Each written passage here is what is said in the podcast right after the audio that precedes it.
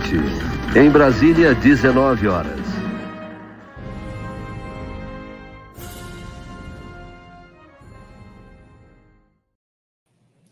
Boa noite, tudo bem? Como vão? Como diria Paulo Bonfá, tirem as crianças da sala.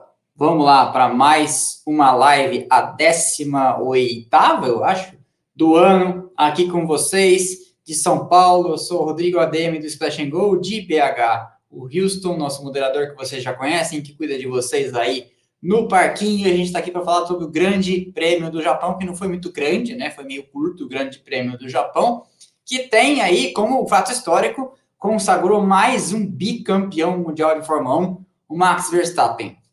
Quem só leu as notícias ficou sabendo disso. Ah, beleza, acabou o campeonato, que bom. Mas aconteceu muito mais coisa e é por isso que vocês estão aqui. É por isso que vocês gostam desse canal, porque a gente gosta de pegar o ferrinho do dentista e ir cutucando lá para falar mais a fundo das coisas. A primeira coisa que a gente tem que fazer é pedir para vocês deixarem o like, porque é de graça e o like é muito importante para os vídeos se disseminarem internet afora. A gente tem quase 200 pessoas assistindo, a gente costuma bater umas mil. Nesta noite a gente bateu 300, eu lá de pijama conversando com vocês no sofá enquanto a corrida demorava para acontecer. Então, senta o dedo no like. No momento está aqui no meu celular marcando 87 likes. Aqui no computador não consigo ver, tem 201 pessoas assistindo aqui no computador. O, os dois divergem, o celular diverge do, do computador onde eu para onde eu olho. Mas vamos lá, para começo de conversa, gostaram da corrida? Eu achei a corrida é, interessante, algumas coisas interessantes, ainda que em poucas voltas, né? Mas de qualquer forma, comecemos então pelo começo. Deixem o like, a gente vai falar rapidamente do que aconteceu na semana, que é uma coisa que a gente sempre faz. E eu peço para vocês também, aqui embaixo na caixa de é, comentários, não, aqui embaixo na caixa de, de, da descrição desse vídeo, tem a, o nosso canal de cortes. E amanhã saem lá cortes da live. Então, se você quiser seguir o canal de cortes, ele já tem quase 2 mil inscritos. Clique lá no botãozinho do canal de cortes e manda brasa. O Walter Cardioli, um fascínora, acabou de dizer aqui que o ADM de pijama é uma visão do apocalipse. Nem todo mundo concorda com esta sua opinião. Ouso divergir, tá bem? Mas vamos lá. Essa foi uma semana interessante. A gente teve aí confirmações de mais dois assentos sendo preenchidos, né? Ah, na AlphaTauri, Nick DeVries agora confirmado. O que uma apendicite não fez pela carreira desse rapaz? Ele que estava aí destinado provavelmente a correr na Williams, com o apendicite do Alexander Albon, estreou na Fórmula 1 efetivamente em Monza e marcou dois pontos. E isso o colocou na AlphaTauri no ano que vem.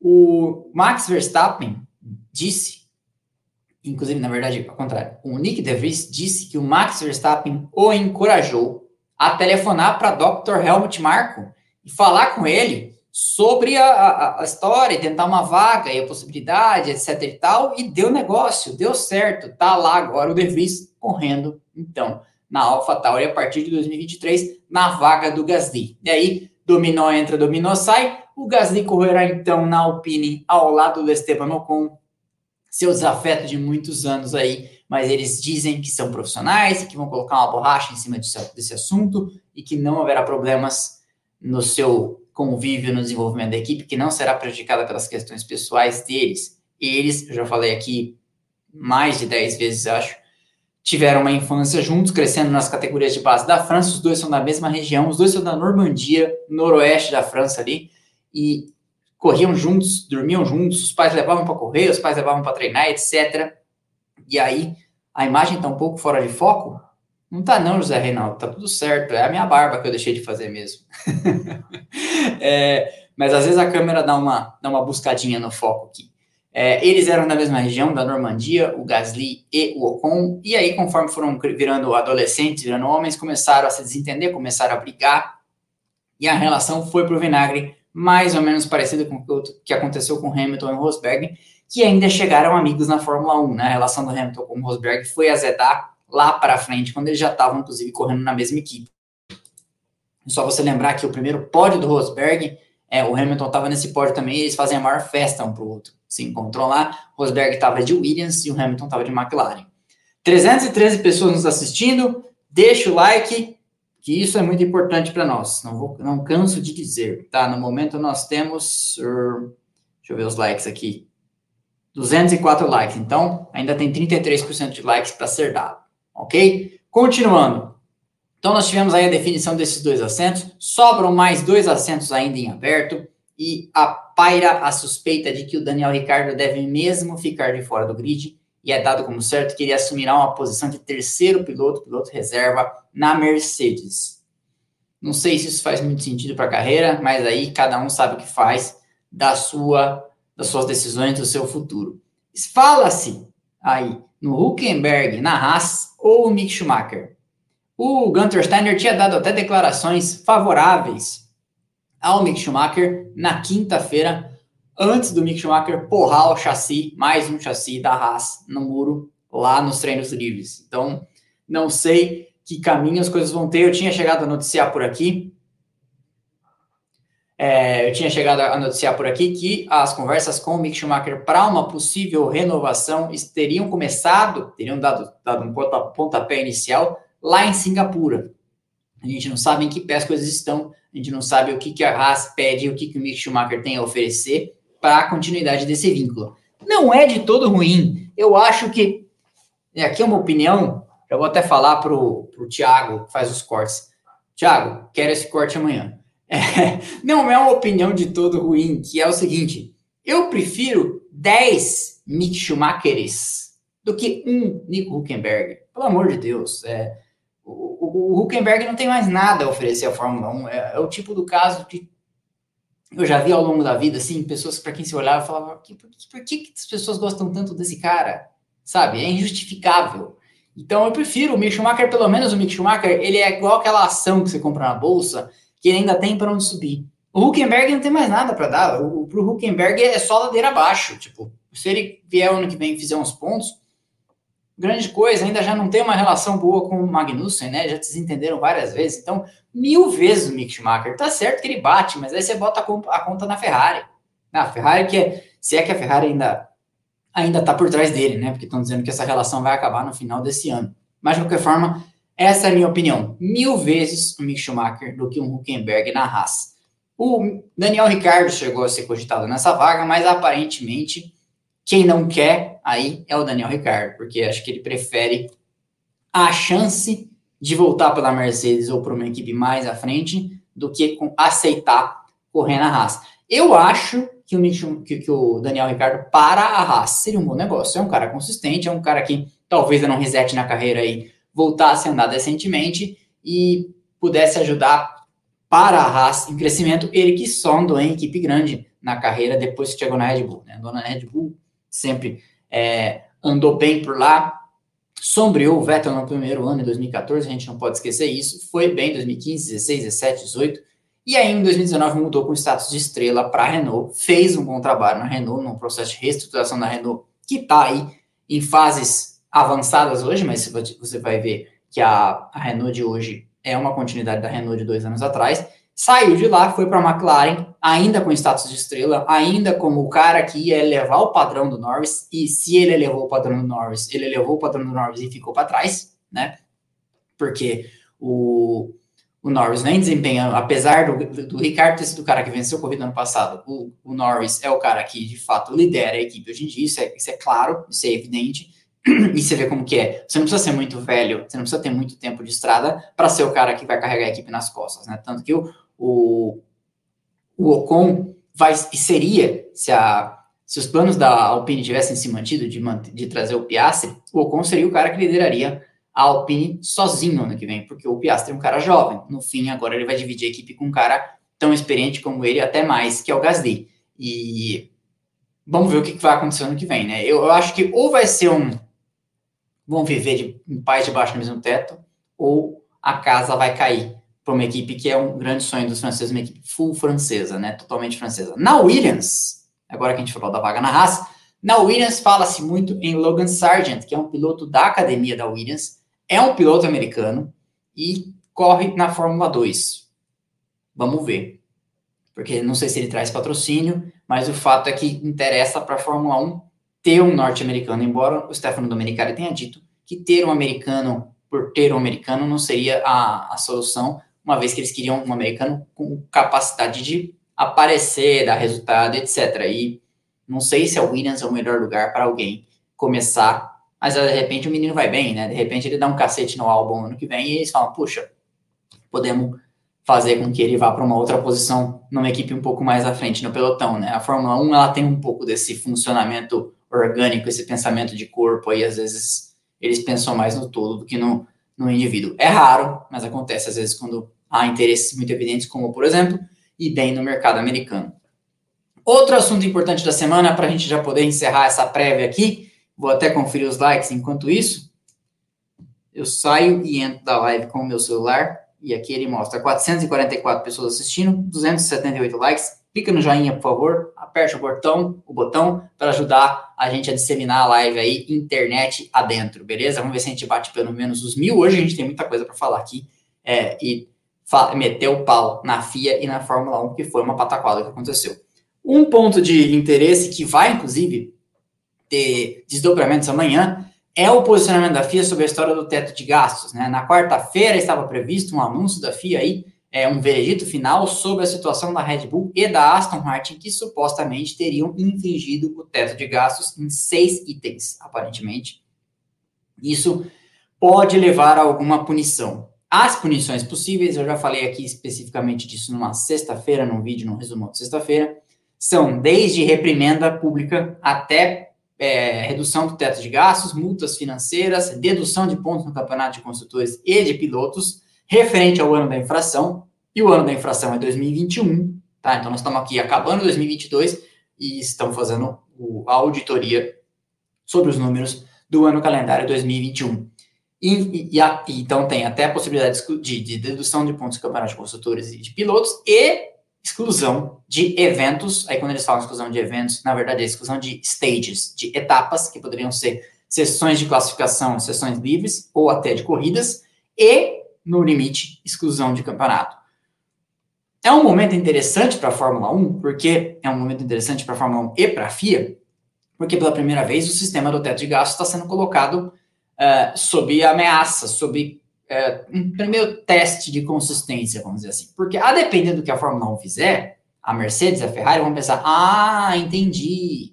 Então eu infringo o teto de gastos, tenho vantagens no, ao longo do tempo no carro de 2021 e no carro de 2022, como é o caso da Red Bull, estão dizendo, né?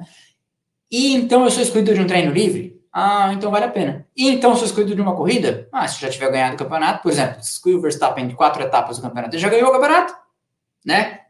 Então tem uma série de, de coisas aí que, que, que vão submeter esse sistema, colocá-lo colocá em xeque. E nós vamos entender quão, o quão firme é a FIA nesse momento e a Fórmula 1 na aplicação do sistema de teto de gastos. Então, essa é uma, é uma situação que a, a, gente vai querer muito saber amanhã, e possivelmente a gente tenha que vir aqui com um vídeo para, é, vamos dizer assim, deschavar, debulhar, mergulhar sobre a situação para conversar com vocês e explicar o que está acontecendo. Porque o que acontece? Sentindo o cheiro de que poderiam ser postos panos quentes sobre a questão, a Mercedes e a Ferrari foram lá e colocar, jogaram no ventilador. Não vou dizer o que, vocês sabem o que, jogaram no ventilador na semana passada em Singapura, e aí a Red Bull ficou pistola da vida, porque onde já se viu, é, esse tema estava sendo tratado em particular, em privado e etc e tal, e aí já viu, né? A situação ganhou a imprensa, ganhou os grandes portais, ganhou os grandes jornais, as coberturas, etc. Falamos aqui, inclusive, porque agora tá, um, tá todo mundo com a lupa em cima, justamente para saber o que, que vai acontecer e qual é a consistência e a coerência da FIA na administração dessa questão do teto de gastos. Então, amanhã a gente deve ter uma posição a respeito. Neste final de semana, tínhamos previsão de chuva, e olha, previsão de chuva no Japão, hein? Certeira, falou que ia chover sexta, choveu. Falou que não ia chover sábado, não choveu. Falou que ia chover bastante domingo e choveu bastante domingo. Acordei por despertador 5 para as duas da manhã. Falei, é o tempo de eu acordar, pegar uma água, assaltar a geladeira, ligar a TV, não nessa ordem, ligar a TV, vai assaltar a geladeira, volta, senta e assiste a largada. E tivemos uma largada. A verdade é que tivemos uma largada parada, que eu fiquei surpreso, uma largada parada com chuva. Depois que me dei conta, falei, nossa, uma largada parada com chuva, quanto tempo eu não vejo isso acontecer, né? teve a largada parada, Verstappen contorna bem, até pensei, o Leclerc é, hoje não tem nada a perder, né? Já tá a situação para lá de para lá de Bagdá, achei que iria pegar mais pesado na primeira curva, o Verstappen por fora tinha tudo a perder, mas o Verstappen que tem um controle, eu comentei aqui, um controle absurdo, o carro se saiu muito bem por fora e contornou então aí o primeiro complexo de curvas, vamos dizer assim, né? É, e chegou ao S na frente do Leclerc. E daí para frente foi um baile Quer dizer, daí para frente não, porque teve uma situação, teve um intervalozinho de duas horas e pouco, porque teve o acidente do Sainz, Sainz ficou com o carro atravessado no meio da pista, teve o, o Gasly pegando aquele, aquela placa na frente do carro dele e teve o Albon andando lento na pista e acabou abandonando, que me fez, inclusive, ganhar a, uma aposta, ganhar uma grana hoje com o abandono da Williams, que eu falei que a Williams ia ser a primeira a abandonar. É, acertei lá na Sportsbet. E aí, então, Sainz ficou atravessado numa situação, numa posição perigosíssima em T, o Gasly lá carregando essa placa, e o Albon acabou abandonando. Então, no carro do Albon, eu não entendi exatamente o que aconteceu, se foi uma quebra ou se ele bateu em alguém. O Vettel chegou a dar uma pirueta também, se enrolou e bateu é, no, no, Alonso no começo da corrida, e é engraçado, né? Eles se encontrariam no começo da corrida e se encontrariam no final, porque na bandeirada os dois cruzaram juntos, separados por 11 centésimos de segundo é, na, na, na, linha de chegada por, por 11 milésimos de segundo na linha de chegada. E aí nós tivemos já a interrupção da corrida com bandeira vermelha, entrada do safety car, mas neste intervalo entre esses incidentes acontecendo e a interrupção da corrida, nós tivemos o hecatombe, o horror, o descalabro do trator na pista, em, com os carros em, em ação. Porque, vamos lá, né? Vamos ter que falar aqui sobre essa situação no detalhe. Suzuka, para quem não viu o vídeo mais cedo que eu fiz, Suzuka foi palco dos acontecimentos de 2014, uma corrida da Fórmula 1 também, em que o Adrian Sutil de Sauber escapa. Ah, na época você tinha a regra de você é, aplicar dupla bandeira amarela e aquela sinalização de luz, ah, de luz, mas você tinha um problema de visibilidade, de, escuridão, pista é, cada vez mais escura, porque o fim da, para ser um, um, horário conveniente para transmissão na Europa, coloca-se mais para o fim da tarde no Japão, e aí coloca-se mais para o fim da tarde no Japão. Quando chove, o céu está fechado, o céu está fechado, já está mais escuro, mais para o fim da tarde vai decaindo a, a luminosidade da, da, do dia, e aí você já viu o que acontece. O, não se sabe até hoje, porque quem estava a bordo morreu, mas o, o Jurbianchi talvez não tenha visto a situação de dupla bandeira amarela, passou numa velocidade mais alta do que devia, aquaplanou, passou reto e foi parar embaixo do trator que resgatava a Sauber do Sution. Teve ferimentos gravíssimos na cabeça, os carros não tinham halo ainda e acabou então perdendo a vida um ano depois, depois de ficar em situação vegetativa no hospital. Não tinha mais volta de jeito nenhum, acabou sendo até uma benção tardia. Um rapaz. Era um piloto Ferrari, era provavelmente o cara que teria chegado na Ferrari antes do Leclerc, porque ele estava alguns degraus à frente na, na escadinha aí para chegar na Ferrari. Era, dizem, um piloto muito bom, até marcou pontos com o carro da Manor em Mônaco no ano, acho que no ano anterior, se eu não me engano. Então, foi uma perda muito grande e foi uma situação que era evitável. Você não pode colocar um trator dentro da, pista, e quando você fala dentro da pista, é qualquer lugar para dentro das barreiras é pista, não é só a faixa, a faixa de rolagem considerada pista, né? Para dentro das barreiras, você está sujeito a trombar com um carro de corrida a qualquer momento, eles podem escapar, e foi o que aconteceu. Tinha um trator para lado de dentro das barreiras, içando a Sauber do Adrian Sutil, o Bianchi perdeu e foi parar embaixo, na parte traseira, onde tem aquele grande lastro, que é feito para a grua poder erguer as coisas sem empinar a traseira, bateu ali, e não vou dizer que ele morreu na hora, porque ele morreu um ano depois, mas dali para frente ele não tinha mais, é, vamos dizer assim, igual como disse a médica que deu a, a, a, o laudo do Senna, né? Tipo, ferimentos incompatíveis com a vida. Então o, o Bianchi ficou depois vivendo de, por, por aparelhos durante um ano, porque os ferimentos eram muito, muito graves, os carros não tinham halo, etc.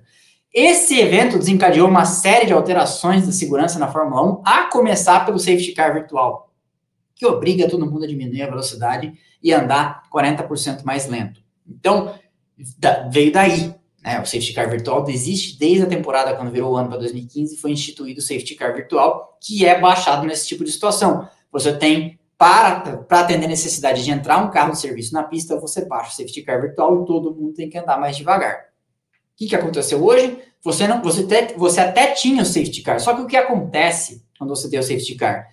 Os pilotos andam depressa, os que estão lá atrás, para alcançar a fila. Por quê? Porque às vezes é importante isso, para que o adversário não consiga fazer um pit stop e ainda voltar na sua frente, porque você sabe que estão juntando o pelotão. Então você vai até alcançar. Então, assim, mesmo que ele estivesse mais devagar que a velocidade normal de corrida, e ele estava, o fato é que ele passou a poucos metros de um trator que estava em cima da pista. O Houston pode. Deixa eu ver se eu acho a imagem aqui. Pra gente pôr de volta lá. Ah, tá. Olha, olha a distância, você consegue ver ali o trator, ó. Então, se ele comete qualquer erro, ele vai parar embaixo do trator também. Ah, mas tem o halo. É, mas tem o halo, mas o, o halo é feito para não ser usado, né? Ele passou muito perto do trator, ele ficou puto da vida. Eu pus esse trecho no vídeo. É, ficou muito bravo, e é verdade, isso é um absurdo. Você não pode ter. Porque vai ter safety car. Vai, igual aconteceu é, nesse ano é, em Monza, quando foram retirar o carro do Ricardo, que demorou um horror, dessa vez foi ao contrário, é o assodamento, é a pressa. Se os carros estão passando ainda em alta velocidade, o safety car não juntou o pelotão, não sei se é realmente o mais certo você colocar carros de serviço que são pesados, que são ferro exposto, não sei o quê, dentro da pista. Os carros de corrida estão ainda se juntando no pelotão. Ou então baixar o safety car virtual, porque com o safety car virtual você tem um monitoramento mais estrito da velocidade. A pista tem aqueles checkpoints, é o famoso delta positivo e delta negativo. Se eles mandarem, andarem negativo no delta, toma punição. Então, eu realmente não entendo por que, que uma coisa dessas acontece. O Gasly ficou puto e para adicionar aí um pouco de ironia a essa coisa escrota toda, o Gasly foi punido, ainda por cima, por ter andado devagar entre um trecho e outro lá adiante. É, desculpa, por ter andado, por não ter andado devagar entre um trecho e outro, por ter andado depressa entre um trecho e outro, acabou tomando uma punição. É, então, eu acho assim, hoje, hoje a Fórmula 1 fez um grande desserviço se ela, se, se ela quer se credibilizar. Isso que a gente nem chegou lá no final na história do campeonato do Verstappen, né? Mas a Fórmula 1 fez um grande desserviço, ela quer se credibilizar como liga para uma galera nova que está chegando e para uma galera antiga que assistia, parou de ver e talvez esteja se reinteressando pelo esporte. Continuando então. Aí então foi dada a bandeira vermelha e começou uma longa espera da nossa noite. Foi, seria mesmo uma longa espera. Quando eu fui dormir hoje, acabou a corrida. O dia estava alto, já, tava, já, tinha, já tinha céu azul já. Mas enfim, ficamos lá duas horas e dez minutos esperando a corrida reiniciar, porque a chuva não cedia. A chuva não cedia. É, eu tô vendo uma pergunta aqui. Alguém falou do trator? O trator entrou sob autorização ou foi iniciativa errada do motorista do trator? Então, a gente não sabe isso, Henrique Falkenbach, mas a questão é a seguinte: você tem na, na condução da corrida a direção de prova que eles chamam de da FIA Internacional, e o The Clerk of the Course, que é normalmente o diretor de prova do autódromo, que normalmente aqui no Brasil, durante muitos anos, foi o tal, eu lembro do Montanher, era o Montanher, diretor de prova. Então você tinha uma equipe que coordena os fiscais, que é regida pela FIA, né? É, vem as ordens de cima da direção de prova, mas e a, e a direção de é, a, essa direção de prova nacional, vamos dizer assim, né, o the clerk of the course, eles obedecem à FIA, mas eles tocam a, o funcionamento da, da do, do, do, operacional básico. Vem o trator, sai o trator, ah, isso aqui, aqui, essas coisas, só que eles obedecem à direção da FIA. Então, às vezes, dá uma falha de comunicação ali, de nós vamos dar a safety car virtual, o cara já tá, opa, carro, retira carro, tá agindo, e às vezes a, a, a direção de prova da FIA mesmo não avisou, ó, peraí que a gente vai, sabe, peraí, não é uma coisa unificada. Me lembra um pouco a história do controle de tráfego aéreo, que eles falam que 11 de setembro não teria acontecido no Brasil, porque aqui o controle de tráfego aéreo é unificado. Tráfego aéreo privado, tráfego aéreo militar é tudo uma coisa só, né? E lá nos Estados Unidos você tem coisas separadas. Então, até que lá no 11 de setembro o controle de tráfego aéreo privado da aviação civil comunicasse às forças armadas de lá, tinha aviões rebeldes voando, assim, aviões que não respondiam mais às, às, orientações do controle de tráfego aéreo, demorou um tempo suficiente para que aí a, a, Força Aérea dos Estados Unidos não conseguisse agir. E aconteceram os atentados. É mais ou menos a mesma coisa, entendeu? Você, às vezes, tem uma falha de comunicação e não dá tempo de agendar mais como as coisas eram rápidas. Porque você vê na câmera do carro do Gasly, se você vê as imagens, que estava piscando é, SC num ponto e no outro ponto já tem uma bandeira vermelha. Então foi naquele instante que o trator entrou e não tinha que estar tá ali. Né? Então, é, respondendo a sua pergunta, a gente não está na fase da pergunta aqui, mas é, respondendo a sua pergunta, porque eu acho que ela é pertinente, às vezes você tem esses fios desencapados de comunicação, que obviamente numa coisa tão rápida e tão dinâmica como uma pista de corrida cheia de carros, às vezes pode acontecer uma coisa dessa. Mas enfim, é o que é, né? É, ó, o Alberto Fernandes falou aqui, deixem o like. Então, sim, deixem o like, pessoal. 619 pessoas nos assistindo, 421 likes. Então, 50% de like faltando aí para tem que aumentar 50% o número de likes, beleza? Continuando então, aí tivemos a bandeira vermelha, então, 2 horas e 15. Eu coloquei uma live no ar, a torcida ficou dando show, a gente ficou conversando lá, eu de pijama, o pessoal jogando Uno, falamos bastante, acho que a gente ficou uma hora e dez no ar, né? Porque a princípio eu não coloquei a live, que parecia que a coisa ia voltar, de repente tivemos aí o anúncio de que não, não, as previsões de retorno da corrida não seriam cumpridas, e aí então ficamos esperando ao retorno da corrida ao vivo com vocês. E quando veio então o comunicado, a corrida vai começar às 4h15 da manhã, Brasil, é, que era 4 e 5, né? Faltava 10 minutos, aí a gente encerrou a live, fazer aquela, fazer aquele café, foi buscar aquela água, porque aí sim teríamos uma corrida. E tivemos uma corrida com largada lançada, é, aquele spray danado, ainda tinha muita água na pista, mas já tinha menos, tinha diminuído a chuva, e começa então uma corrida com Verstappen em primeiro, Leclerc em segundo, Checo Pérez é, acabou sendo um dos que acabou parando para fazer aí uma fazer dar o pulo do gato e o ritmo do Leclerc era tão pior que ele conseguiu alcançar o Leclerc e no final até chegou na frente naquele lance da última curva. E tivemos uma corrida também que o Verstappen sobrou, ele abriu, ele cruzou a linha de chegada 27 segundos na frente do Checo. É, e o, Leclerc estava junto, né? Acabou sendo tomando a punição, mas cruzou a linha de chegada junto, então foi 27 segundos também do Leclerc no, no, no cronômetro, descontada a punição, e sobrou, e de fato o, o Verstappen sobrou o ano, não vou dizer o ano todo, mas o Verstappen sobrou na maior parte, na parte que importou do ano. A Ferrari até começou melhor, é, em confiabilidade e em velocidade, mas a Red Bull reagiu mais rápido é, e teve depois da, das primeiras cinco corridas. Ali, acho que o ponto mais baixo da Red Bull nesse ano foi em Melbourne. Lembra que o Leclerc venceu e o Verstappen abandonou com uma quebra. O ponto mais baixo deles foi ali. E você, você naquele momento parecia que a Ferrari ia jantar, mas eu sempre tive para mim é, uma certa dúvida se a Ferrari daria conta de conduzir a corrida fora da pista. Que eu sempre falo aqui, né? A Fórmula 1 é uma corrida de carros, mas ela também é uma corrida de fábricas, é uma corrida de desenvolvimento. E é a parte que eu acho fascinante, que a gente todo ano a gente tem uma mini corrida espacial, que não é só os Estados Unidos e União Soviética, são 10 equipes, né? E essa corrida a a Red Bull estava mais apta a disputar. Eu acho que a para fazer frente à Red Bull nesse aspecto, só a Mercedes, é, que também tem um carro que começou o ano bem pior e hoje consegue se garantir ali no top, no top 3 equipes, ou seja, quinto e sexto, ela consegue fazer isso, não conseguiu hoje, né? Mas de qualquer forma, é, eu acho que a, a, Mercedes é uma organização mais competente que a Ferrari nesse aspecto. A Ferrari tem uma série de questões. Estou planejando fazer um episódio sobre a Ferrari é, para dezembro para aproveitar a, o clima de férias para falar com vocês. Mas a verdade é essa, eu acho que no fim a, a Ferrari foi outsmarted, né, e out-engineered pela Red Bull ao longo do, do ano de 2022 e tá aí o resultado. O Verstappen teve carro melhor ao longo da maior parte do ano. Eu acho que está mais do que claro que o Verstappen é um piloto mais capaz do que o Leclerc, mais preparado.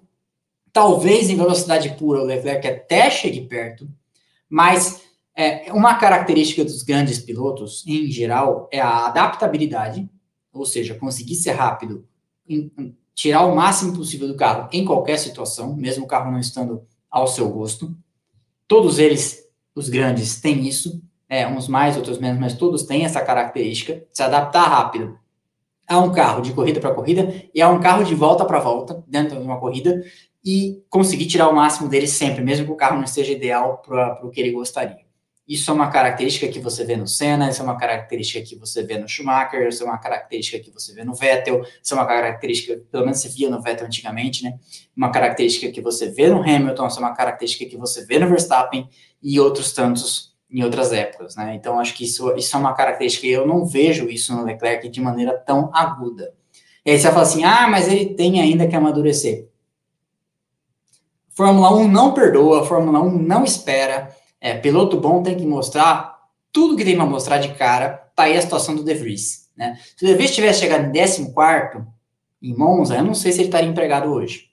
Talvez estaria empregado mas na Williams e não na AlphaTauri. Aquele dia, aquele final de semana. Ah, mas pode ter sido injusto. Pode ser injusto, mas o fato é que quantas pessoas que você conhece, quantos chefes seus ou de colegas você sabe que o cara é um baita incompetente, mas ele é chefe, né? Então o mundo não é justo nesse aspecto. Então, o fato é que eu vejo no Verstappen e eu acho que o Verstappen está um degrau acima do Leclerc, um ou dois degraus acima do Leclerc. O Leclerc, eu acho que tirando, é, tirando um, no grid Hamilton e Verstappen, nesse momento, o Alonso já teve nesse lugar aí também, mas eu acho que não está mais hoje. É, tirando esses dois, o resto, talvez o Leclerc seja até o melhor do resto. Mas no mesmo patamar do Hamilton e do Verstappen, eu acho que você não vê. Se você Coloca o Leclerc na Mercedes do ano passado, onde estava o Hamilton, e eu não acho que você teria um campeonato como foi o ano passado. Sabe, aquelas disputas deles, aquela, aquela coisa toda, os dois andando tão no limite, etc. Então, acho que o Leclerc, é, não sei, é, eu, eu, senti até que ele sentiu, eu senti que ele sentiu o golpe. A gente viu hoje até a cara de bunda que ele tava na salinha do pós-pódio, uma coisa meio. Ainda para coroar a situação, né? É, ainda pega e escorrega no tomate naquela. Se você for ver, o Verstappen saiu de, de, de, Suzuka campeão hoje por causa do Leclerc. O Leclerc deu o campeonato para ele. Por que, que vai escorregar daquele jeito na chicane? Né? Tipo, não, não dava. Meu, o Pérez não estava tão assim, numa situação tão favorável assim. Dava para contornar ali e, e, e, fazer ainda numa situação melhor. Eu, não, eu, eu acho que o Leclerc hoje foi o retrato do que a Ferrari foi o ano inteiro. Então, sabe aquilo tudo que a gente falou o ano inteiro de ah, o Leclerc está sendo prejudicado pela Ferrari, etc. Vamos olhar o campeonato com calma e a gente lembra daquele acidente dele em Paul Ricard. Tava, a corrida estava mais ou menos encaminhada para ele vencer. Nós tivemos hoje esse, essa escorregada no tomate e outras que ele, que ele cometeu. Então, assim, é, a Ferrari prejudicou, tem sua cota, mas o Leclerc não teve uma atuação imaculada, é, salvo de de problemas, de falhas, etc. Então, assim, essa é a minha opinião sobre o, o, o campeonato, sobre o, o, título do Verstappen. Acho que foi merecido. Não teve é, carro inferior, teve carro superior, e isso não é demérito para ninguém. Já cansei de falar isso aqui, já fiz episódio a respeito. Não é demérito para ninguém ter o melhor carro. Normalmente, o melhor carro está na mão do melhor piloto, é, e normalmente o melhor piloto ajuda a construir o melhor carro. Isso tá, há exemplos ao longo da história diversas vezes, os pilotos são instrumentais em guiar o desenvolvimento e apontar rumos, etc. Tanto que as pessoas, as equipes sempre procuram pilotos experientes e pilotos vencedores para tocar o desenvolvimento, tá? Então, acho que é isso. É, foi um grande campeonato do Verstappen, é um bicampeonato mundial merecido, e inclusive vamos falar aqui, ó, ele entra numa galeria que tem Alberto Ascari, que venceu 52, 53, é, Graham Hill, que venceu 62, 68, Jim Clark, que venceu 63, 65, Emerson Fittipaldi, que venceu 72, 74, Mika Hakkinen, que venceu 98, 99, Fernando Alonso, que venceu 2005 e 2006, e Max Verstappen, que venceu 2021 e 2022, bicampeão mundial. Então, merecidíssimo, mas não é merecido, né, o que aconteceu com ele hoje. Foi uma grande, uma sacanagem, na minha opinião, uma grande, uma confusão, porque ah, porque a, a FOM chegou a mostrar a pontuação integral. Eu vi, eu vi. E eu achei que era erro. Do mesmo jeito que o Sérgio Maurício achou, eu achei que eles estavam comendo bola. Achei que eles estavam mostrando é, rápido. Tanto que, tanto é que tiraram rápido da tela. Então, achei, até eles acharam que estava errado. Por quê? Porque ninguém é obrigado a saber como o regulamento funciona nessa profundidade. Nós estamos aqui, todos nós, para ser informados pela pela federação, por quem toca o esporte, o que vai acontecer. Gostava falar, pontuação vai ser atribuída integral? Por que não? Porque senão fica parecendo muito que é conveniente, que o cara pegou, Ah, o vento tá soprando para lá. Hoje, hoje vai ser decidido assim, sabe? Então, é uma é, é, é, incoerência, é inconsistência. A gente não sabe o que vai acontecer. Tava todo mundo achando, fazendo conta, que a, que a pontuação ia ser fracionada. Então, tava todo mundo achando que a pontuação ia ser atribuída de maneira parcial. A Ana Silva é, mandou aí a que os veículos estavam achando. Tava todo mundo achando. Todo mundo achando que tava. E assim, não era só, por exemplo, quem sabe mais o resultado desculpa, quem sabe mais o regulamento que uma equipe? A Red Bull não estava comemorando o campeonato. O Verstappen não estava comemorando o campeonato. Por quê? Porque não sabia. Aí, de repente, ele sentou lá numa cadeira de campeão mundial. Aí vem a notícia, o Johnny Herbert fala para ele no ponto. Quer dizer, você constrói tudo isso ao longo de anos. A Liberty comprou a Fórmula 1 em 2017. Vem lá, Drive to Survive, mais redes sociais, esports, mais abertura. A Fórmula 1 tem um canal de YouTube muito bom hoje em dia e tal. Dois campeonatos seguidos para entregar esse tipo de pataquada no final, esse gosto amargo, essa coisa estranha.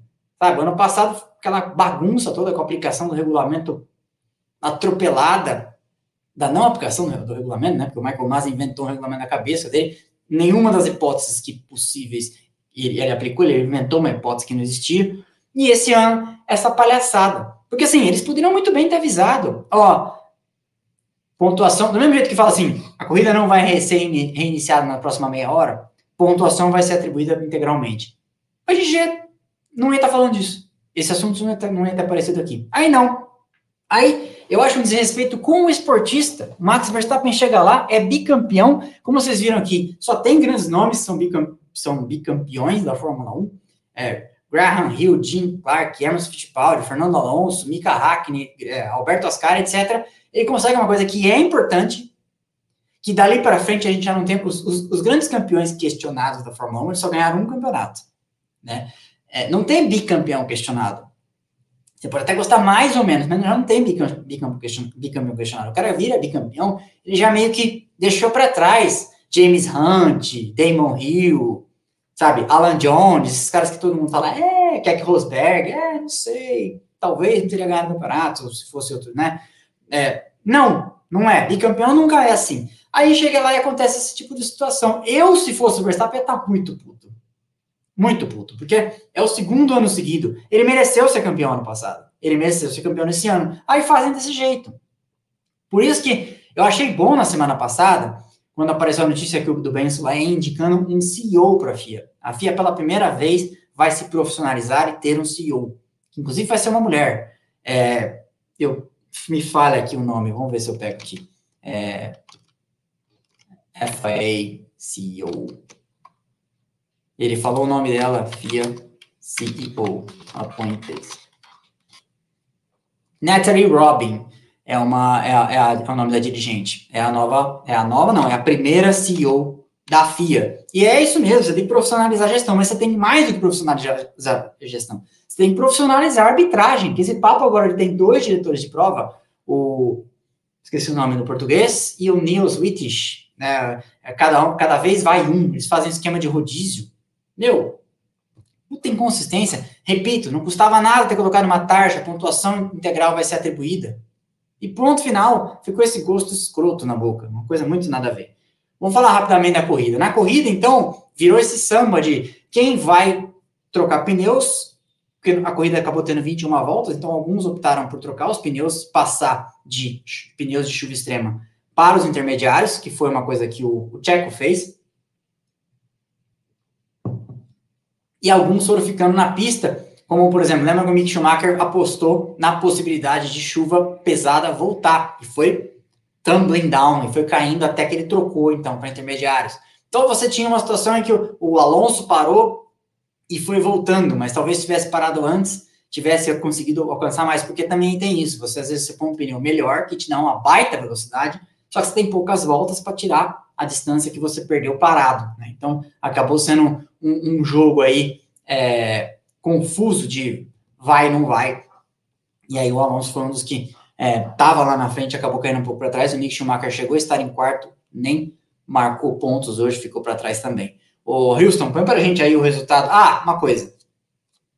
Final da live hoje. Já está sorteado, você pode ser um deles, você pode ser o vencedor, tá? Final da live a gente vai anunciar. E outra coisa, hora que está aqui, eu mandei e-mail para todo mundo, a camiseta chegou com uma linda etiquetinha que o ADM, que não é estilista, mandou colocar.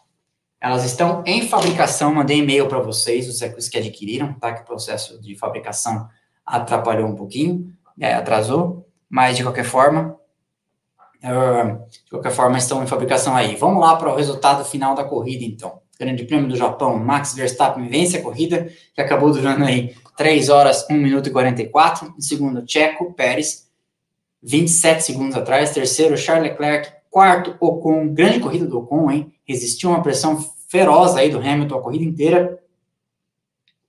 Hamilton chegou a colocar de lado algumas vezes. A Suzuka não é uma pista fácil de ultrapassar, ainda mais nessa condição, ainda mais sem DRS. É, não conseguiu fazer ultrapassagem, mesmo tendo visivelmente um carro que lhe daria a condição de passar e, e abrir, mas não passou, não conseguiu. O Vettel participa pela última vez de uma corrida em Suzuka, faz um lindo sexto lugar, que ele dividiu até a última linha de chegada com o Alonso ali é, e você pode ver pela diferença, ó. Vettel cruza 46, 358, o Alonso vira 46, 369. Eles passaram dentro do mesmo centésimo, quase, na linha de chegada. Uma linda briga de seis títulos mundiais envolvidos aí. Alonso e Vettel. Alonso sétimo, marca aí mais seis pontos para a Alpine nessa briga da Alpine com a McLaren. Foi um bom dia para a Alpine hoje, hein? Né? Ela devolveu um pouco do troco é, que ela tomou da McLaren em Singapura. Russell foi o oitavo, teve uma boa corrida, ele veio de trás, ele ultrapassando todo mundo, depois parou nos boxes, ultrapassou todo mundo de novo, acaba com o oitavo lugar. Latifi é o nono, marca dois pontos, agora todo mundo marcou ponto, todo mundo dos 20, né? Tirando o Huckenberg, é, que, que, não, que correu duas corridas, mas não marcou pontos, até o De Vries marcou pontos, é, marcou dois. E aí o Latifi, então, é o nono, marca dois, o Norris é o décimo, marca um. E aí Ricardo é o 11, não marca nada, ah, como também não marca o Lance Stroll, o 12. Esperava mais o Stroll hoje, o Stroll que é sempre um piloto muito bom de molhado, né? 13, Sunoda correndo em casa pela primeira vez. 14, Magnussen, também esperava mais dele. Achei que é, no começo ele fez umas ultrapassagens ali, né? Achei que ele ia dar uma apavorada, não apavorou. Bottas, 15, Joe, 16, Gasly, 17 o Mick Schumacher, 18 e aí já não concluíram é, Carlos Sainz, acidente, e o álbum, caixa de câmbio aqui, caixa de marchas. Então, essa era a resposta. Eu não sabia o que tinha acontecido com o álbum, o Wilson já nos informou aqui pelo quadrinho. Vamos falar da pontuação? Max Verstappen, então, matematicamente assegurou o campeonato, não pode mais ser alcançado, tem 366 pontos, campeão mundial de Fórmula 1 em 2022. Então, o Checo Pérez é, no momento, o segundo na tabela, e aí você vê como que é a situação da Ferrari, né? Agora, a Red Bull pode até se dar o luxo de trabalhar para que o Checo seja vice-campeão, porque já assegurou o campeonato do, do, Verstappen e pode até fazer isso para deixar o gosto mais amargo ainda na boca da Ferrari. O Leclerc é o terceiro, o Checo é o segundo, 2-5-3, o Leclerc é o segundo, 2-5-2, o Russell é o terceiro, 207 pontos, o Sainz é, o Russell é o quarto. É, quarto, é, desculpa. O Russell é o quarto, 207 pontos. O Sainz é outro também numa situação desconfortável. Né? Os dois todos da Ferrari em situações desconfortáveis, porque o Sainz tinha que estar na frente do Russell, não há discussão. E o Leclerc deveria estar na frente do Pérez, é, não tivesse a Ferrari cometido tantos erros e o, e o próprio Leclerc também cometido seus, sua parcela, sua cota. Então o Sainz tem 202, o Hamilton tem 180 pontos, tá é, fora de onde também, eu também acho que os, os, o Hamilton tinha que estar tá mais próximo do, do Russell, o Hamilton teve um começo de ano muito ruim, vamos ver se ele ainda tem mais quatro etapas, consegue chegar mais perto. O Norris é o é sétimo com 101 pontos, melhor do resto, né? Esse, esse campeonato aqui, à parte, tirando os três carros, das, das seis carros das três melhores equipes, o Norris é o campeão de melhor do resto, né? 101 pontos. O Ocon é o oitavo, 79. O Alonso é o nono, 65, 78, desculpa, o Ocon. O Alonso é o nono, 65 pontos. E aí, mais uma vez, eu sempre falo aqui, a diferença para o Ricardo, que é 12 e 29, é o que faz a, a McLaren está passando esse aperto todo com a Alpine, né? Porque o Norris tem 101. Ou oh, volta lá. o Norris tem 101, mas o Ricardo tem, tem só 29. Coloca então a, a McLaren com 100 e, é, 130 pontos. O. Oh! Volta aí. Tá com pressa? O Ocon, então, 60, 78, o Alonso 65, o Bottas, que já faz mil anos, tem 46, está na décima, décima posição, o Vettel marcou ponto hoje de novo, 32, e o Ricardo zerou de novo hoje, 29, agora sim. Gasly, 23 pontos, Magnussen os mesmos 22 de muito tempo, o Lance Stroll, 13, marcou um ponto na semana passada, eu acho, em Singapura, salvo engano. É, não, marcou mais de um ponto. O Mick Schumacher, 12 pontos é o 16. Sunoda, zerado hoje, tem 11. Depois Joe, Albon, Latifi, marcou 2. É, por que, que o Latifi está na frente do De Vries? Se os dois marcaram nos lugares, será que é porque tem mais corridas disputadas? Hã? Ah, é porque não, é que na verdade não é corridas, acho que ele deve ter tipo assim, eu tenho um nono e tenho um décimo segundo, você tem um nono e nada. Eu acho que deve ser esse o, desempate, né? Então, o Latifi tem dois, o De Vries tem dois, o Huckenberg tem zero. E aí, então, 22 pilotos alinharam no grid da Fórmula 1 desse ano. Vamos para o campeonato de construtores, depois a gente já responde as perguntas do distinto público. É, a Red Bull tem 619 pontos. É, eu não sei se está, acho que não está assegurado ainda, né, matematicamente, mas está muito perto disso. A Ferrari tem 454, tem 165 pontos de desvantagem, porque você tem que lembrar sempre que você tem pontos em disputa de pilotos, mas os pontos de construtores, eles são somados. Vamos ver aqui, Vou fazer uma conta rápida. Ó, o vencedor faz 25, certo? O segundo colocado faz 18. Vezes 4 que faltam são 172. Mais 4 melhores voltas são 176. Mais a sprint que é 8 mais 7, né? A Red Bull fazendo uma dobradinha, é o possível, né? Então, mais 15. Então, você precisa de 191 pontos para assegurar aí o campeonato de construtores. A, a, Red Bull tem 165 pontos, se eu fiz a conta certa. Eu nunca aconselho você a fazer contas é, ao vivo no meio de uma live, porque eu já errei aqui até tabuada já. Mas, né? Estamos aqui para zoar e ser zoado por vocês. Continuando. Ferrari, então, 454 pontos.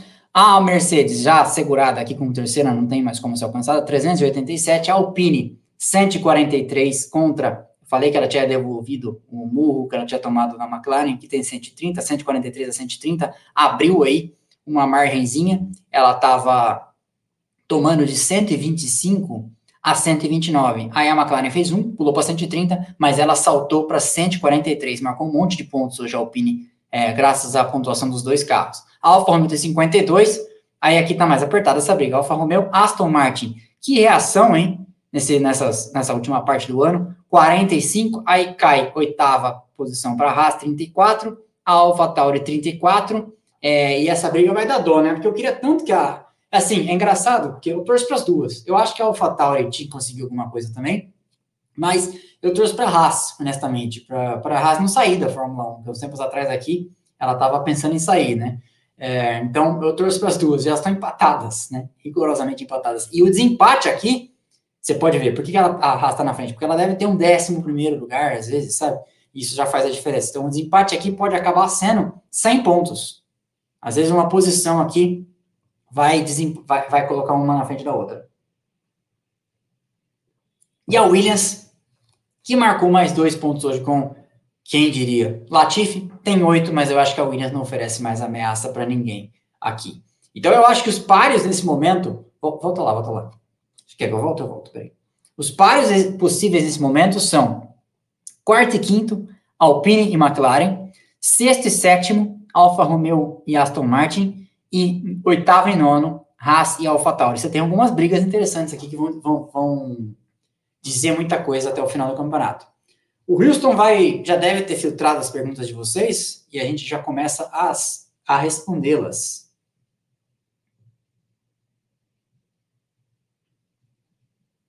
Manda lá, Houston.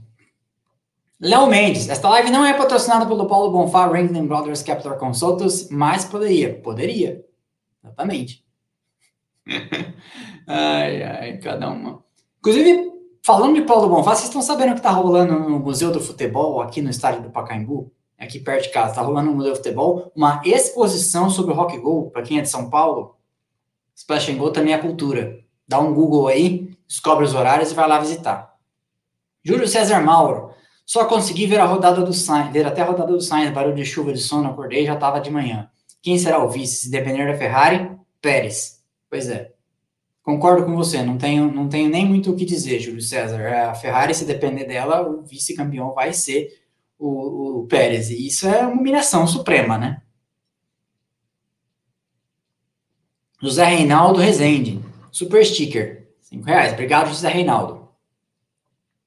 Kleber Sônia, DM, por que você torce o um nariz para uma comentada? Como é que é? Por que você torce? Nick Heidfeld? Então tá bom, né? Do Nick Heidfeld na raça. Eu acho que não é bom mesmo, mas eu acho que você deve estar se referindo ao Nico Huckenberg, né? É, Nico Huckenberg. Eu, se é uma piada, Kleber Massoni, eu não entendi. É, mas você trocou o nome só e, e, aí não tem piada. É, é o Nico Huckenberg. Eu acho que é mais do mesmo. Eu acho que o Huckenberg já deu o que tinha que dar. É, o Mick Schumacher, pelo menos, pode ser que se desabroche aí, se desenvolva. O Huckenberg teve chance já.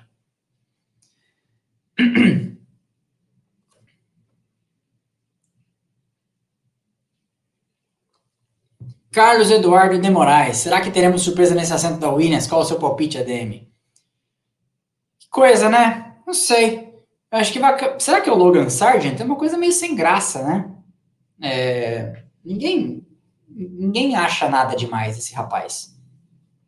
Mas os nomes que se fala são esses. Ninguém fala, antes que me perguntem, do Drogovic. E não é que eu tô torcendo contra, é que ninguém fala. Né? Você tem que ver o que, que o zoom, zoom, zoom da imprensa da Europa, o que, que os caras estão falando. É, e ninguém fala. Essa, essa, essa é a questão. Não sei, viu? Eu acho que talvez seja o Logan Sargent. Paulo Carvalho. Ué, se perder ponto no ano passado, o Verstappen pode perder o título do ano passado? É que eles não vão fazer isso. É, e nem devem, tá? É, eu penso assim. O que que agrega para resolver um problema do ano passado você mudar é, o, o resultado, mais do que, na verdade, para você, porque se a, se a intenção é punir para que não aconteça de novo, você tem que fazer baixar o teto de gastos da Red Bull do ano que vem. É isso que você tem que fazer. Mexer no campeonato do ano passado, que já ficou tão. É ruim fazer isso. Já estamos aqui falando de uma nova decisão de campeonato ruim que aconteceu. Já mexendo no ano passado é pior, sabe? Então, na verdade, é bom fazer alguma coisa que puna a empresa, não mexa no campeonato de pilotos nem no de construtores do ano passado, para é, é, equacionar o problema e, e, acalmar a Ferrari e a Mercedes, que estão querendo sangue, né? Não, não, não adianta mexer, não, não, existe. E que graça tem é, resolver um campeonato no tapetão também, tipo, já basta os times brasileiros que ficam fazendo, fazendo isso e falando que tem mundial. Vamos lá. Juliano Vink. O senhor não me mandou suas fotos montando Lego, hein? Tô esperando. Juliano Vink. Segundo a Juliana Serrazori, sobre o orçamento da Red Bull, um dos que fiscalizou falou que os dois lados vão ficar muito bravos com a gente. Então, provável que vai ter punição, mas não muito. É, vamos ver amanhã. Não falta muito para a gente saber a resposta. Alex Bernardi. Um campeonato como esse e outros que alguém domina o campeonato e ganha sem dificuldade, deixando sem graça, sem competitividade, não deixa a Fórmula 1 interessante com as corridas sem nada a ser disputadas? Alex Bernard, que foi? Alex Bernardi. A Fórmula 1 é um esporte de hegemonias, tá? É, nos anos 50 foi assim, a Alfa Romeo, depois a Mercedes, depois a Ferrari, é, a Fórmula 1 é um esporte de hegemonia. Você pode reparar, nos nove primeiros anos de, da década de 50, o Fangio foi campeão em cinco, foi vice-campeão em três ou duas, se eu não me engano, e ninguém falava nada, até porque quem falava já morreu, né? mas grandes coisas. Então, assim, nos anos 60 foi assim, nos anos 70 foi assim. A Fórmula 1 é um esporte de harmonias. Quem te prometeu alguma coisa diferente mentiu grosseiramente. Então, apreciemos a grandeza do trabalho do Verstappen e da Red Bull, apreciemos a Ferrari fazendo cagada, apreciemos que a Mercedes pode ser que volte à tona no ano que vem, o que vai ser um grande trabalho de engenharia se isso acontecer. Apreciemos, por exemplo, a Haas fazendo tanto com pouco, apreciemos a reconstrução da Alpine e da McLaren. É, a Fórmula 1 é muito mais do que a musiquinha das nossas manhãs de domingo. A Fórmula 1 é muito mais do que saber quem vai ganhar. É, tem graça também quem vai perder, tem graça também quem decepcionou. Então, é, a história da Fórmula 1 é assim. Ah, mas então tem a menor graça, não sei por que vocês assistem essa porcaria. É. Verdade. Mas a gente gosta, né? Manda lá, Houston. William Gutenberg. Pérez será o segundo no Mundial? Na minha opinião, sim. Na minha opinião, também. Ainda mais porque agora a Red Bull vai trabalhar focada nisso. 821 nos assistindo.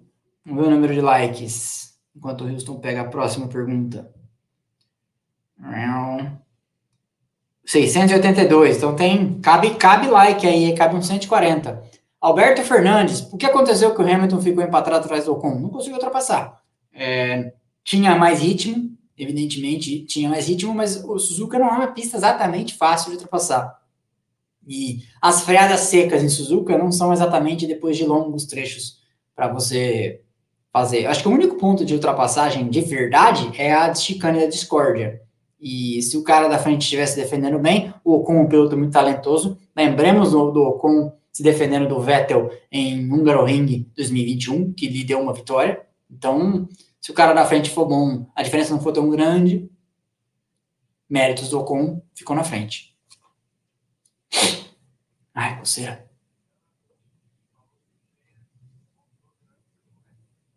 Ah, o Juliano Vink falou que montou durante o Red Flag. Manda uma foto montado, corno. João Luiz Noveleto. Vai ter corte da live do pijama? Não, a live do pijama foi para quem viu. Quem viu, viu. Quem não viu, não vai mais me ver de pijama. Já coloquei ela em privado, inclusive. Ninguém mais vai conseguir ver. Big Guy. Esse meltdown da Ferrari do Leclerc foi pior que de 2018?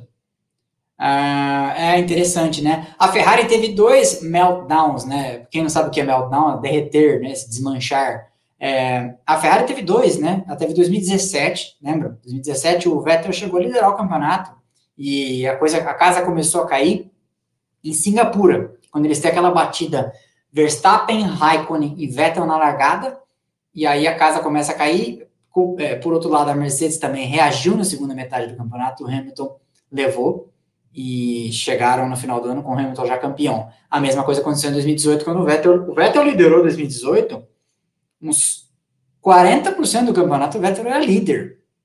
Em, em Silverstone, se eu não me engano, o Vettel ganhou 2018 e saiu com, uma, com uma diferença grande. Se o Vettel não tivesse abandonado em Hockenheim, com aquele acidente sozinho, teria ficado Inclusive, psicologicamente, a coisa teria ficado ruim para o Hamilton, porque o, o, Vettel liderava o campeonato, e ali que a coisa começou a mudar. Né? A Mercedes até estava reagindo, nossa, que coceira, meu.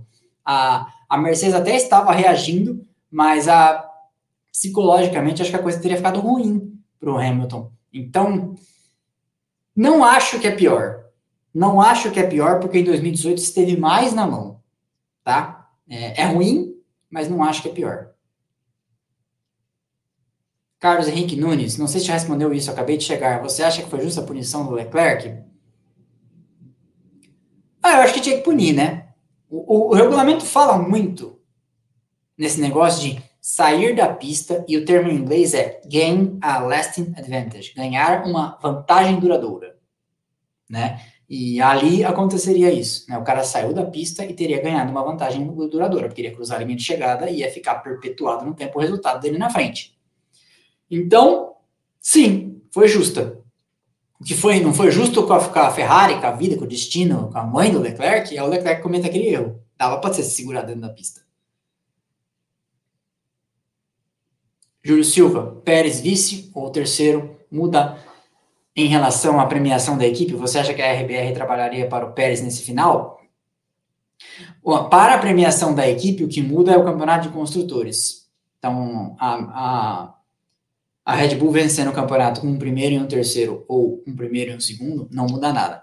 Muda para o Pérez como bonificação, você pode ter certeza. Os contratos dos pilotos em geral têm bônus por pontos, bônus por vitórias, bônus por campeonatos, bônus por campeonato de construtores possivelmente deve ter um bônus de vice-campeonato para o Pérez, né? Então, ele vai querer ser vice-campeão, com certeza.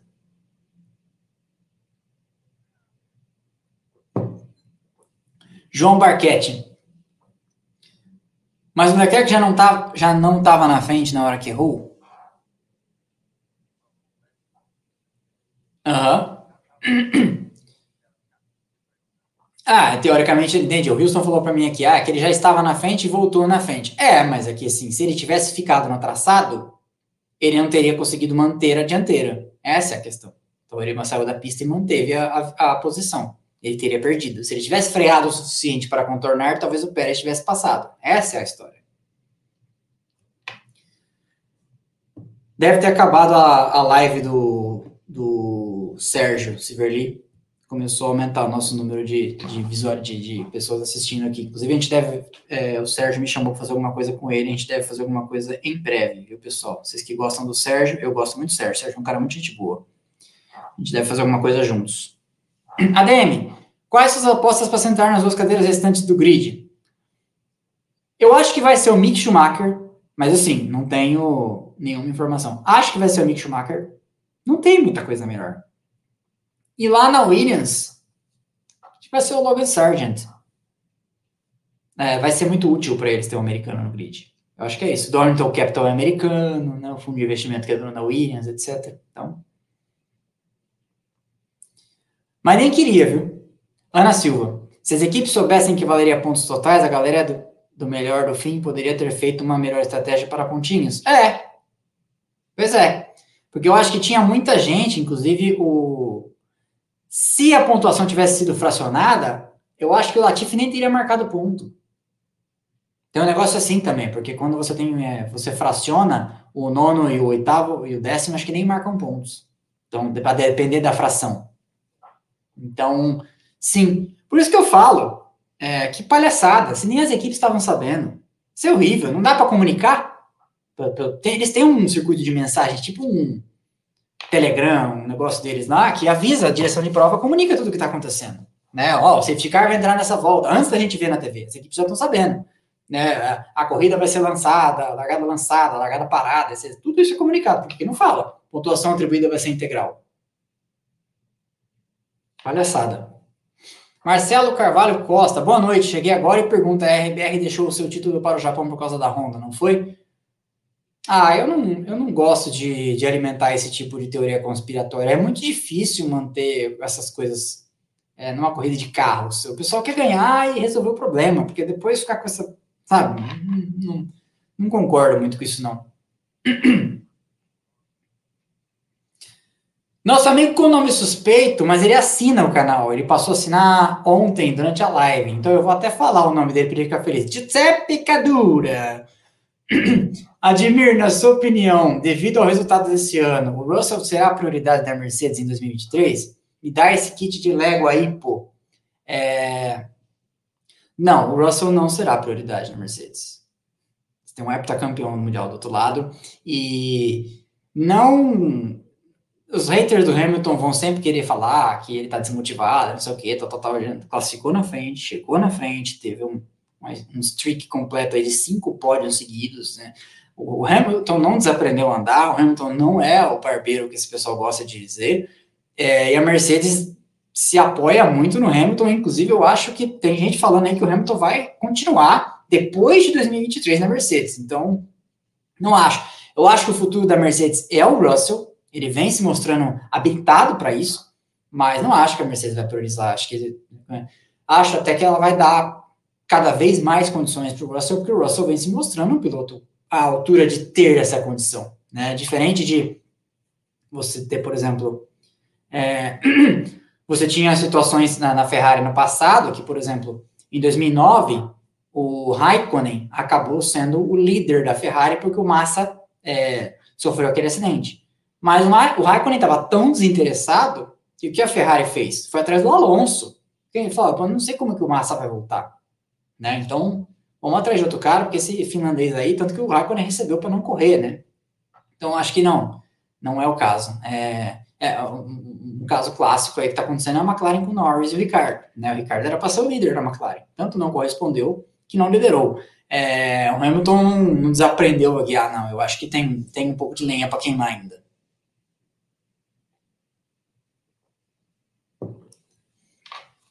Léo Mendes. Acha que a Aston Martin ainda passa Alfa Romeo nessa tabela até o fim do ano? Olha, eu falei isso na live passada. É, a seguir pontuando assim, passa, né? Porque ela já está em sétimo, né? Há duas coisas atrás ela era nona. Então, passa sim. É possível. Seria um desastre para a Alfa Romeo, né? Gabriel Ribeiro da Silva, Demi, você acha que assim como engenheiros, as equipes têm advogados para tentar levar o regulamento ao extremo? Tem. Inclusive, lembra quando deu o rolo em Abu Dhabi, lá no final do ano passado? É, a Mercedes manda um, mandou um representante dela é, para conversar com os comissários e um advogado. Eu super topava essa função. Trabalhar como advogado de uma equipe. Giovanni Passos, ADM. Não sei se já viu que o objetivo principal da Haas é um pódio nessa temporada. Era, né? Era. Essa conversa, isso aí que você está falando é uma fotografia de fevereiro, né? A Haas andou perto desse pódio, mas agora não é mais. Já, esse, esse, para a Haas, se ela pontuar duas vezes antes do final do ano em quatro etapas, contando com a. São cinco tentativas, então são quatro corridas mais a sprint. Se ela pontuar duas vezes até o final do ano, uma, eu acho que já é o, o novo pódio para a Haas, de tanto que perdeu desempenho. Andrés, Alpine quarto nos construtores tem como vir surpresas para 2023? Tem.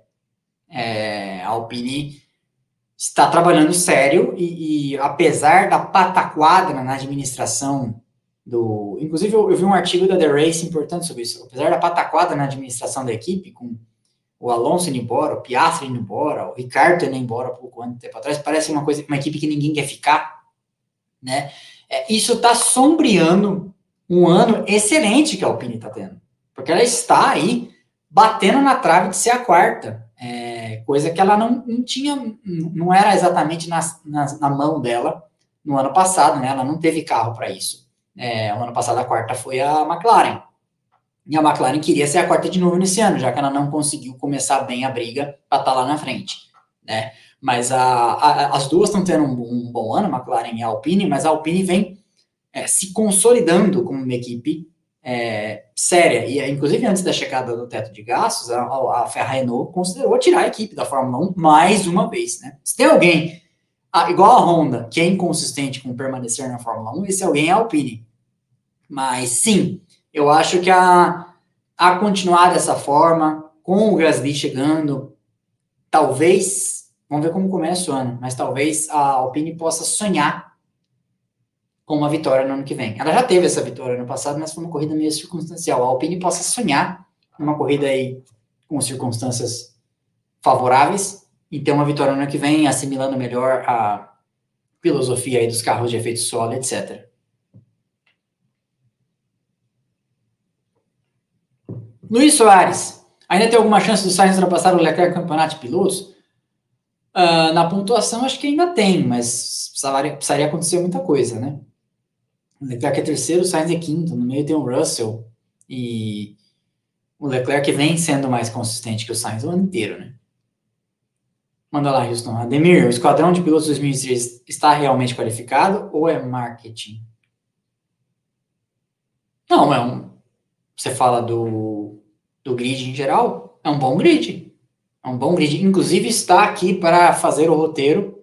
É, eu vou escrever essa semana para gravar para a semana que vem um, vou dar um spoiler, um comparativo dos grids. Eu criei um sistema aqui para avaliar os grids. Acho que vocês vão gostar. Concordando ou não, vocês vão ter que dar o braço a torcer, que é um método. Tá? É um método razoavelmente científico, não é achômetro. Manda lá, Houston. Henrique Falkenbach, ADM, acredita que o Hamilton tem maiores chances de vitória que tanto deseja para manter todas as temporadas como vitórias agora, que o foco poderá ser o Checo?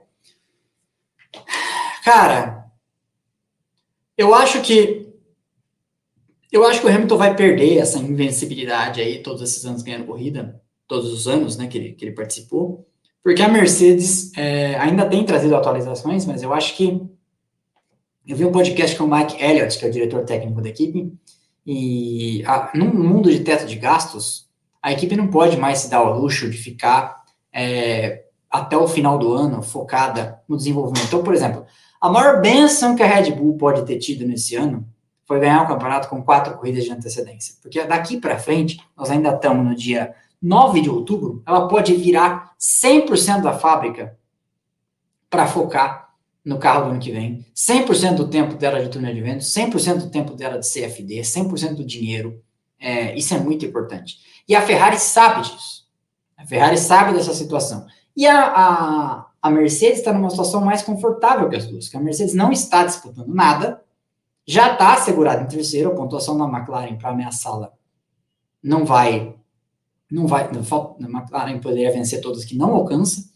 E, pensa comigo, você meio que já viu a Mercedes chegando em quinto, sexto, sétimo, oitavo, décimo, décimo primeiro esse ano. Então não é muito, mais dano à imagem. Então eu acho que a, a, a maior benção que poderia ter acontecido para a Red Bull foi ganhar esse campeonato com essa antecedência toda. A Ferrari, é, por outro lado, sabe também que já era, Inês já é morta, vai, vai fazer a mesma coisa. Então, essa fotografia relativa, eu acho que entre as duas não vai mais mudar. E a Mercedes também. Então, na verdade, é que a, diferença é muito grande, mas a verdade é que, em dado momento aí, a Alpine e a McLaren podem até ter um ganho de performance relativa com relação ao resto, né? Porque Alpine e McLaren estão disputando alguma coisa, efetivamente. Né? Então, acho que é, eu acho que tem, tem essa, essa questão aí para ser refletida em cima da mesa.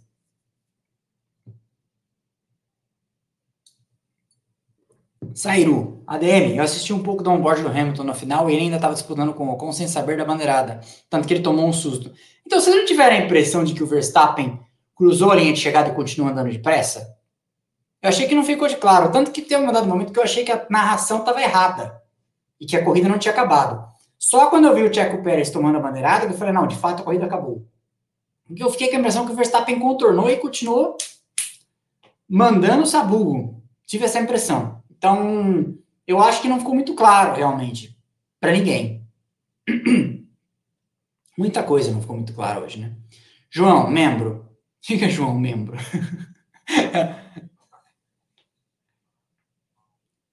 tá. Alpine vai me tirar uma dúvida enorme da cabeça. Quem se dá melhor entre o piloto mais overrated, Gasly, e um dos mais underrated, Ocon?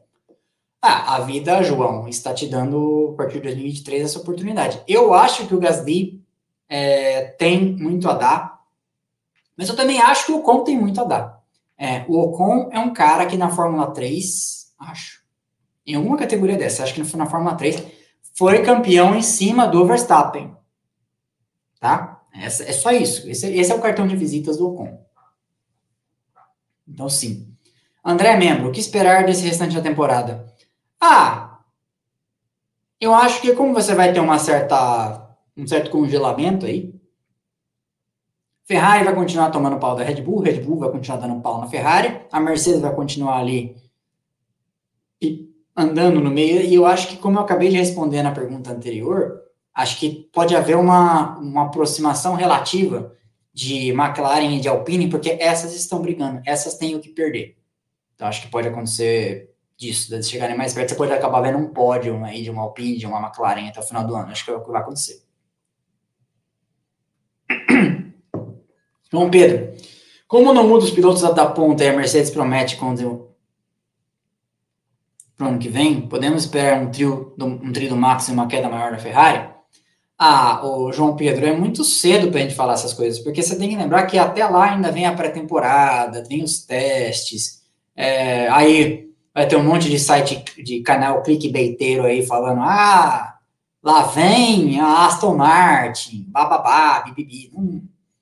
Aqui eu analiso os cenários, mas não dá para saber agora. Não dá para saber. Juliano Vink, membro, ADM, quem você. Eu não vou responder a pergunta do Juliano Vink. Pronto, ele não mandar as fotos dele montando o Lego. Juliano Vink, quem acha que chega antes do nível de disputar com a Red Bull? Ferrari ou Mercedes, com muito mais carro e equipe? Ah, eu acho que Mercedes, né? A Mercedes é, é mais capaz. É uma organização que você já se provou mais capaz. A Ferrari. Quando não tiver um não italiano a Ferrari, acho que vai ser difícil. Cometi uma heresia aqui, né? Jean Franco, li um zoom, no Twitter que o mecânico do Leclerc havia avisado que ele estava na penúltima volta antes do erro no acidente. Confere ou só boato? Nem sei se confere, nem sei se é só boato. Eu não vi isso em lugar nenhum. Lucas Monteiro, a de monstro. Você percebeu que o motor da Ferrari do Leclerc estava saindo fogo na última curva que ele saiu da pista? Será que teve algum vazamento que atrapalhou na curva? É, não vi, honestamente. Talvez fosse o sono. Mas não sei se precisava de vazamento, né? Porque o asfalto ainda estava bem deliciosamente molhado, né? E ele estava disputando a freada no limite, como diria Galvão Bueno, numa redundância, no limite extremo. Existe algum limite que não seja extremo? Sheila Mandai, se a RBR for punida, em qual punição você apostaria?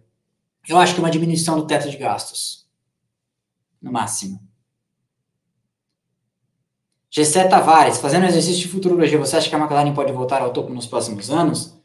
Ou está como sólida no pelotão de baixo? Então, o carro, segundo James Kicker, diretor técnico, o carro da McLaren vai ser o, de 2024. Vai ser o primeiro carro feito 100% no novo túnel de vento que eles estão construindo há tempos, desde a chegada do Zac Brown, que eles estão organizando isso. Então, eu acho que a McLaren para 2024 pode ser uma, uma ameaça séria. Em 2023, acho que ela ainda vai ser mais ou menos parecida com a de agora. Maurício Pequim Júnior. Cara, DM, foi uma zona generalizada. Vespa não sabia que era campeão. Entrevista bagunçada e a punição para o Gasly. Dá para piorar? É, parece interclasse de quinta ou oitava série da minha escola lá no interior, né? Eu também não gostei, não. Achei bem ruim. Sairu, o engenheiro Leclerc falou que era a penúltima volta, até que a voz eletrônica que eles introduziram avisou que era a última volta. Entendi. É, não, não, não reparei nisso. Tava tomando minhas notas e eu assumo que estava morrendo de sono e já vendo o dia nascer, pensando que ia passar o dia com ressaca de sono. Passei, né? Spoiler. Você falou alguma coisa? Roberto Ferreira do Ram dos Anjos, essa é a última, a gente vai anunciar o vencedor do kit de Lego, cortesia da nossa parceira Brick Hub, não sei se vocês viram, tem um vídeo lá no canal da Brick Hub que eu avaliei a McLaren de Lego deles. Roberto Ferreira dos Anjos, ADM, boa noite. Quando vai ao ar aquela sua entrevista à época com o piloto que comentou, já pode dizer quem é? Já posso dizer quem é, para prestigiar os que estão aqui, 863, como diria Falso Silva, às 20 e 18 deste domingo. Eu entrevistei o David Brabham, filho do Jack Brabham, companheiro do Roland Ratzenberger na Sintec, naquele final de semana em Imola, vencedor de Le Mans é, em três anos, dois no, na categoria e um no geral em 2009. É, correu na Fórmula 1 em 90 e em 94, correu em 90 pela Brabham, não era mais a equipe que foi do seu pai, nem era mais a equipe do Bernie Eccleston, mas era a equipe Brabham. Né? E ele falou, inclusive, na entrevista que isso teve algum significado para ele. Foi um bom papo, uma hora e vinte de conversa, mais ou menos. É, vai ao ar domingo que vem, às 11 E para os assinantes, vai ao ar no sábado, legendado, bonitinho, em oito idiomas. Inclusive, vocês estão vendo que os vídeos, os vídeos fixos, terça, quarta, e os de pequenas equipes que amamos e tal, eles vêm vindo legendados agora em oito idiomas. Sete idiomas: português, inglês, francês, espanhol, italiano, japonês, alemão. Dá um trabalho. Então, esse é o entrevistado. Vamos anunciar o vencedor? O Houston vai pôr na tela o nome do vencedor do Aston Martin, Júlio José Gama de Almeida. Você é o vencedor. Eu peço que se habilite, mande um e-mail, mande os contatos do canal estão nos links da descrição, os contatos do canal estão aqui no YouTube contato do canal está aqui embaixo. Pode mandar comercial ou rodrigo ou no Instagram ou no Twitter. Por favor, entre em contato por algum desses meios ou sinal de fumaça e habilite-se para enviar para você. Eu mandei para o Juliano Vink, que é um corno, e não mandou as fotos dele montando a Lotus. Hoje ele estava lá montando de pijama na frente da televisão enquanto a corrida não começava. Você ganhou. Tem dois carrinhos aqui. Tem o Valkyrie, esse, e tem o Vantage. O Valkyrie é o carro que o Adrian Newey desenhou da Aston Martin para quando eles eram parceiros. Foi o jeito da Red Bull não perder o Adrian Newey para a Ferrari, foi deixar ele desenhar um carro de rua, porque a Ferrari estava chavecando o Newey para levar ele para lá com uma, um excelente argumento, né? Olha, seu Newey, você vem para cá fazer os carros de Fórmula 1 e a gente deixa você desenhar uma Ferrari de rua. Foi a hora que a, ele ficou balançado, mas acabou não rolando. Então é isso, pessoal. Terça-feira tem episódio. Quarta-feira tem equipes que amamos. Amanhã, se tiver alguma definição a respeito da história do teto de gastos, a gente volta em edição extraordinária. Amanhã no canal de cortes, que está aqui embaixo, por favor, sigam lá. É, vamos ver, acho que vem oito cortes, então, para a gente conversar aqui sobre esses pedaços da live. Quem chegou depois pode ver pedaço, etc. Quem quiser ver suas partes mais interessantes, etc. Eu acho que é tudo interessante, acho que tinha que ver inteiro. Mas, é, enfim, é isso. Obrigado a todos que vieram. Obrigado aos assinantes, obrigado aos superchats, obrigado aos que estavam à noite, 300 pessoas, isso é muito legal, comigo lá assistindo, não assistindo a corrida. E eu vejo vocês aqui ao longo da nossa programação. Obrigado, pessoal, boa noite e um abraço. Tchau, tchau.